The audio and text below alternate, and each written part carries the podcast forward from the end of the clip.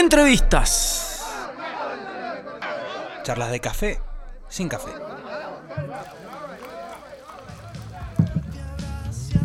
Sí, señores, llegó el momento. La charla de la tarde aquí con Leandro Lacerna, que digo bienvenido. Buenas, llegué, llegué. Llegó, llegó. Parecía que no, pero. ¿Costó? pero llegué, llegué, llegué, acá estamos. Pero que aparte tocaste anoche, o sea, venís de, sí, de ritmo. sí, hicimos una, una cosa medio extraña que era como una band premier, pre- presentación de un disco antes que salga, o no sé, Ah, buenísimo. algo así. ¿Tocaste Eh, los temas estos? Sí, ¿Los tocamos los, tres temas estos, los de también la. la, la ¿Cómo se dice? El lanzamiento anterior. Sí. eh, y bueno, canciones viejas, fue como una, una fiestita mix. juntadita. Sí, sí. Bueno, aquí en Mr. Music estamos escuchando ahora a Super Sad, lo nuevo de Leandro Lacerna. Ya. ¿Este, con Alejo, este es con Alejo Valentín? Ahí está. Ah, los cables. Los cables siempre funcionan. Este, Eh, este tema- con Alejo y Valentín. Sí, este tema es con Alejo Valentín, se llama Un Cactus. eh, y es el que abre este segundo EP, digamos. Contame la idea del Super Sad 1, porque ya estuvo, estuvo el 1, que hiciste un- incluso un tema con El Príncipe Idiota, con Twitty González. ¿Cómo, ¿Cómo surge la idea de Super Sad? ¿Por qué 1 y 2? ¿A dónde va? ¿Cómo, cómo es la historia? ¿A dónde va esto? Eh, en realidad empecé a hacer un disco. Quería hacer seis, ca- seis canciones. Eh, y se me tenía ganas de abrir la, la, la producción. O sea, digamos, yo suelo laburar produciendo, para quien no sepa, sí, los- sí. Sí. produciendo a otros artistas. Y, y tenía acá como ganas de, de- de invertir el, el- el rol un poco. Y, y entonces pensé en personas que, por un motivo u otro, con que ya había laburado o lo que sea, que admiraba su, su cerebro, su sensibilidad, su forma de ver la música, sí. eh, para que aportaran a la producción de las canciones. Entonces. eh, pensé ahí en eh, bueno, El Príncipe Idiota, Bien. Eve Caletti, Paula Neder, eh, Nahuel Briones, Ignacia, Alejo Valentín. Hice un sorteo, mandé las. eh, para que las canciones fueran random también. No, no te puedo creer, muy buena. Ah, ¿no Sí, pensaste que tengo para acá y dijiste no? No, no, no. Que le quería, toque, le claro, sí, sí. Pensé, eso Muy fue como. Tenía una, una titular y una suplente. Le mandé en mi cerebro, ¿no? Yo tenía como dos carpetas. eh, tenía 12 canciones, Sí. pseudo canciones, no, estaban terminadas. Eran como, bueno, y Claro, para que la terminen de producir. Exacto, de estaban, estaban bastante abiertas, todas grabadas medio o con el celular o con dos canales en la compu, muy, muy básico. Y tenía una carpeta de títulos que- de las que más me gustaban a mí y unas que decía, bueno, estas. Y se las mandé sin decirle estas titulares suplentes, random a cada cual. Y algunos, algunos, Ignacia, por ejemplo, eligió la que era, la que era suplente y otros también. Claro. Eh, y entonces, no, nada, quedaron ahí pendientes esas, esas cuestiones. Y empecé a laburar con cada uno. Eh, antes de del principio de la pandemia viajé a Buenos Aires y trabajé ahí con, con Mariano, con Ignacia, con Nahuel Briones. Eh, y en el proceso, desde que me junté, que yo, empezaron a aparecer otras canciones. Eh, ap- apareció Romy López, apareció More Gema, apareció, me estoy olvidando, eh, que también está. Aparte que, o sea, te fluyen los artistas porque también, o sea, vos laburás apareció con, o sea, Tweety, apareció Tweety González. vos estás, o sea, vos también laburás con ellos, entonces es como que Con los- la mayoría sí, tenía la suerte de laburar antes. está ahí, loco, nu- nutriéndose todo, todo el tiempo. Fue muy lindo, fue muy lindo la- convocarlos y que, que me dijeran que sí, todos, todas. eh, y bueno, nada, quedaron, terminaron siendo 10 canciones Manos. y eh, en un momento yo, a mí me pasa que, que me cuesta mucho, va, no solo a mí, digo, ver- si uno ve las estadísticas en Spotify, el, el tema 1 al tema 10 de un disco, Sí, bajan las resulta. escuchas, ¿no? Entonces dije, me da mucha pena que el tema 8 o 9 eh, No no, se escuche o se escuche menos que otro Sí. Por eh, bueno por esto mismo Sí, sí, a por mí la- me cuesta sí, que pasa, soy pasa. supuestamente Ni de artista favorito, ¿sí? Ni, o sea, Per Jam sacó un disco. Sí. Cuesta el tema No, de por ejemplo, claro, nosotros el otro día estuvimos hablando de, de discos innecesarios, de, de gente que sigue eh, sacando, y lo matamos a Perdam.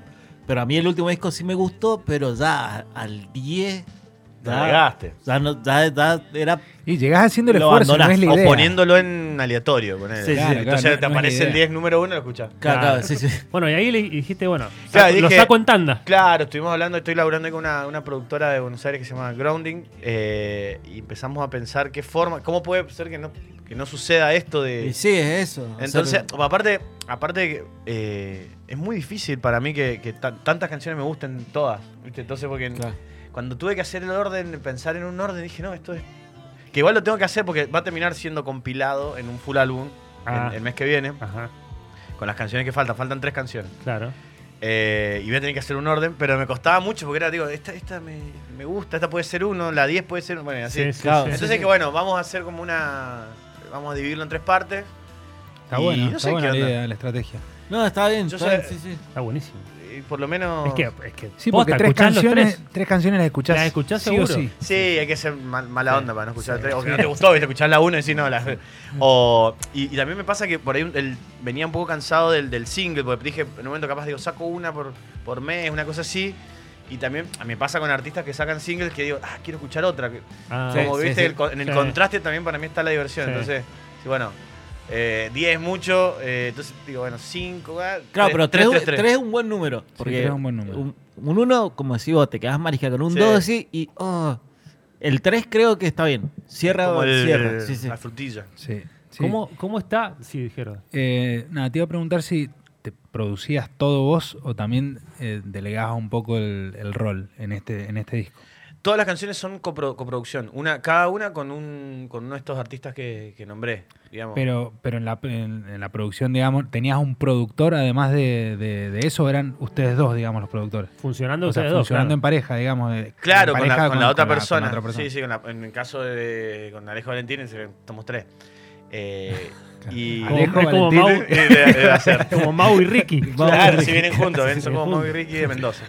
Eh, bueno, sí, fue eso. Cada canción está eh, coproducida y eh, salvo Silvina Inés Ormeño, que es la baterista, Ah, que tocó en, en todo el disco, el resto de los instrumentos fueron tocados por eh, toco yo y la persona, la otra persona que coprodujo. Eh, bueno, salvo en este que hay unas, unas cuerdas que hizo el, el arreglo More hizo un arreglo y bueno, hay un, un cuarteto de cuerdas tocando. Eh, pero sí, fue como, eh, o sea, no quería yo eh, darle las canciones y decir, bueno, tomá, tomá esta canción, haz lo que quieras. No, quería estar ahí, o sea, quería juntarme. Claro, sí. Producir. Eh, Claro, sí, claro, coproducir, estar, estar, porque me- a mí lo que más me, me divierte mucho, entonces era, Claro. tampoco era, era como soltar un poco, pero no tanto. Claro, pero Como estar ahí. Compartir, así. Claro, claro. Porque aparte de eso, me, eh, yo tengo la sensación de que cuando sale un disco ya eh, uno ya está fuera, digamos, de- del, del disco, o de, de algún modo, digamos. toda esa, entonces, para mí el recuerdo de, que un disco estuvo bueno o no, eh, más allá que después esté bueno o no, no sé, eso lo dirá otra, otra persona, pero Sí. para mí tiene que ver con el proceso. Pasa ¿viste? por el Si vos proceso, la- claro. te divertiste. Claro.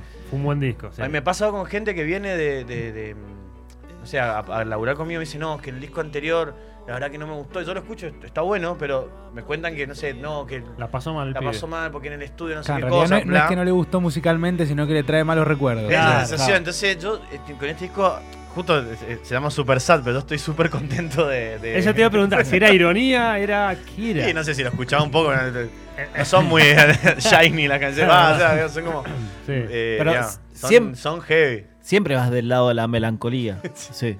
Vamos por ahí. Digamos, siempre. Salvo en los Collins. Claro, en los colegios, que era, era esa eh, como bipolaridad Claro. bien llevada porque eh, está el proyecto La Serna, su- ah, super sad, y los Collins, super, super party. Sí, sí, sí. Eh, sí, eh, esto también es un poco ironía en el sentido de que siempre me han dicho eso, me han dicho, ay, tus canciones son medio bajón, no sé qué. Y yo dije, ok, son bajón, Vamos- vamos a- vamos, vamos a apretar el, el acelerador Está bien, está bien. Al bajón y, y sobre todo es un disco que para mí eh, tiene libertad pura, sí, libertad pura de...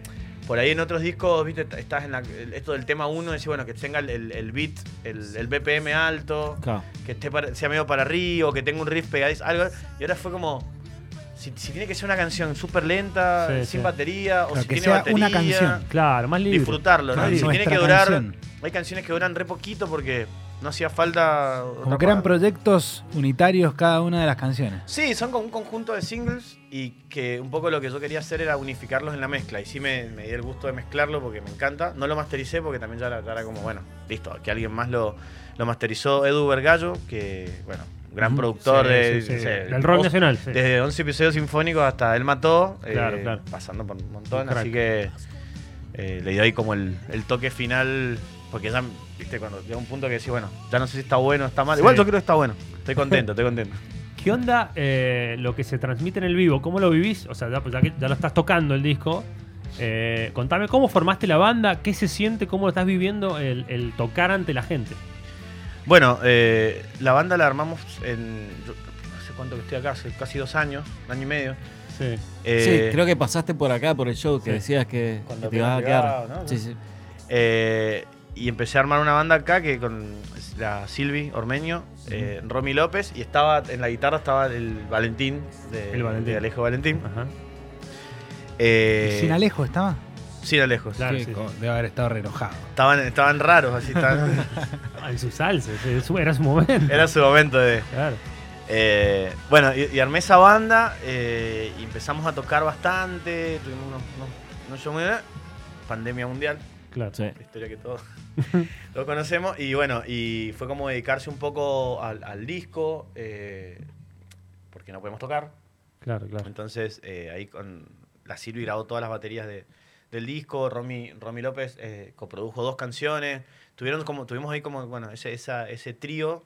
Siguió ahí un funcionamiento desde otro lado, desde el estudio. Un vientito. Y, y, mm, y después, apenas se pudo volver a tocar, empezamos como a rearmarnos y teníamos ganas de hacer un formato un poquito más viajero, más, más Entonces eh, pasamos de la batería al octapad. Ajá. No solo por viajero, sino por hacerlo un poquito más extraño, no tan orgánico. Sí. El disco este está, sí, está lleno de, de, de porquería, no, no, de cosas, de, de delays, de, de máquinas, de, tiene mucha psicodelia, ponele, o cosas así. Sí. Y un poco que el, el guitarra, bajo y batería, el Power Trio no, no representaba un poco lo que a mí me, me divertía. Claro. Entonces, Claro. ya al tener un bajo con cinte, eh, el octapad, yo con la guitarra con muchos pedales, bueno, se- un poco la atmósfera de lo que está pasando en el disco Sí, sí, sí.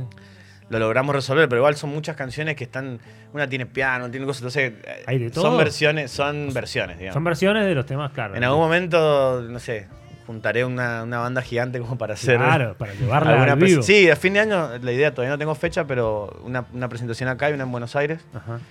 eh, así como más, un poquito más grande. Presentando Super Sat eh, entero, Full álbum, completo, sí, sí, sí. Full álbum. Bueno, Muy hermoso. bueno. hermoso. Muy bueno. Y nada, contento, de- bueno, no, no respondí la pregunta, contento de, de volver a tocar, siempre es como... Claro. Sí, sí. eh, para mí son como dos mundos muy, muy diferentes porque a mí me, me encanta grabar porque está todo como controlado, ¿viste? Después decir, bueno, la toma salió mal, hacerla hasta que, hasta que salga bien. eh, la sutileza, ¿no? El- Sí, y sí, en el sí. en vivo para mí es todo lo contrario, es como, bueno, eh, que pase lo que pase, el caos, y a veces el, el sonido no, no es el mejor o algo pasa. Siempre claro. pasa. algo. Y, y antes yo eh, me, me costaba mucho, ¿viste? Siempre era como eh, medio mal pegue porque el retorno. Y últimamente, bueno, eh, el estudio es todo así, todo un mundo mágico, Disney, y el coso es trash. Es un, Sí, sí. el vivo es como una cosa así. Claro, otra cosa. Sí, Igual sí. te tengo que decir algo que ha mejorado mucho el equipamiento de sonido de ahora en las bandas en vivo acá en Mendoza. O sea, ¿El equipamiento hay- de hay- las bandas o de, de- los lugares? de la- de la- de- del sonido, digamos, de los sonistas. Sí. Sí. Están teniendo buenas cosas. Así que ha- Sí, eso sí. ha crecido un poco. Sí, no, no, igual no era, no era hablar mal de, No, por supuesto. de la provincia. No, porque yo en Buenos por Aires estaba mejor. Ah, tirá ah, eso. Vale, acá no se puede tocar. No, no, de una, pero bueno, Sí, siempre hay imprevistos aunque toqué en Sí, un lugar, siempre hay imprevistos. eh, pasan cosas extrañas que En un momento la- eso para mí era como un pesar y con los Collins sobre todo éramos muchos, entonces éramos medio obsesivos de eso, ¿viste? Y- pero a la vez nos fuimos, pas- pasaron cosas rarísimas y me fui, fui disfrutando de eso y bueno, nada, eso. Y aparte nada, encontrarse con la gente, eh, un feedback, alguien que te... el, el de la época de los de los streaming fueron, fue muy extraña. Sí. Está Ah, todo bien igual, me, me gusta, me parece hacer vivo y todo, pero... Que no te devuelvan un me gusta o un comentario, sino que te devuelvan así Sí, calor. sí, sí, sí. Pues me divierte, ¿viste? Estar así, qué sé yo, no sé, en Instagram, pero me divierte estar viendo lo que escriben y cosas. Entonces, en ese momento era tocar Sí, sí. y veías que pasaban los comentarios y decís, están tan contentos, hay alguien ahí, no sé qué. Eh, ¿qué, mm, vos, vos sentís que todas las bandas o solistas que grabás eh, te va como dejando una semilla que después te va como cambiando el estilo tuyo musical? ¿O, o te- es como que te pasa por al lado todo lo- todos los estilos que, que vos grabás? Porque no grabás un estilo específico, sino que grabás Sí. miles eh, de estilos. Eh, ¿Eso te va como alimentando eh, tu gusto musical o, o reordenando o modificando de alguna forma? O, o es como que te pasa por el costado? No, no, ni, yo creo que ni una cosa ni la otra, digamos. Ni, ni, ni- por el costado no me pasan. O sea, por el costado seguro que no, porque. eh, de hecho, hay muchas, muchos lenguajes, muchos estilos, muchos géneros que hoy por hoy me convocan, a- a- tal vez más que lo que yo mismo me sale componer con la guitarra. Que eso, le- hay mucha música urbana que a mí me, en el audio, viste, los graves que tiene, cosas me, Sí. me- me llama más que tal vez, no sé, el rock o algo así. Sí, sí, sí. Eh, pero a la vez yo ya vengo desde como desde un...